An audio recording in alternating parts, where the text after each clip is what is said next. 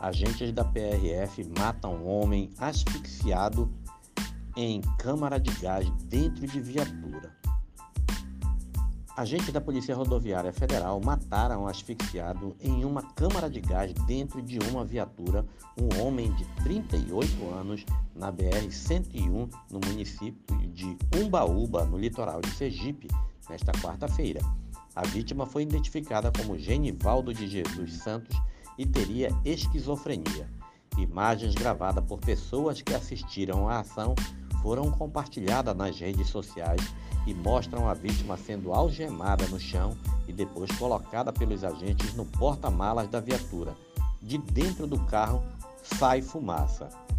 Testemunhas contaram que os agentes jogaram uma bomba de gás de pimenta dentro do veículo no intuito de conter o homem que estava em surto. Genivaldo chegou a ser socorrido, segundo a PRF.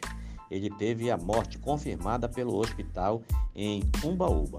A PRF afirmou em nota que abriu um procedimento disciplinar para averiguar a conduta dos policiais envolvidos. O texto afirma que técnicas de imobilização e instrumentos de menor potencial ofensivo foram empregados para conter Santos, que, segundo a PRF, estava agressivo. A vítima teria sido abordada pelos agentes quando pilotava uma motocicleta. As pessoas que viram a abordagem disseram que ele portava cartelas de remédios e que os agentes foram informados de que se tratava de um homem com transtorno mental. Os policiais ignoraram os apelos das pessoas que diziam que Genivaldo iria morrer se fosse mantido na câmara de gás. Antes de, se, de ter as pernas amarradas e de ter sido colocado no porta-malas, o homem foi alvo de spray de pimenta.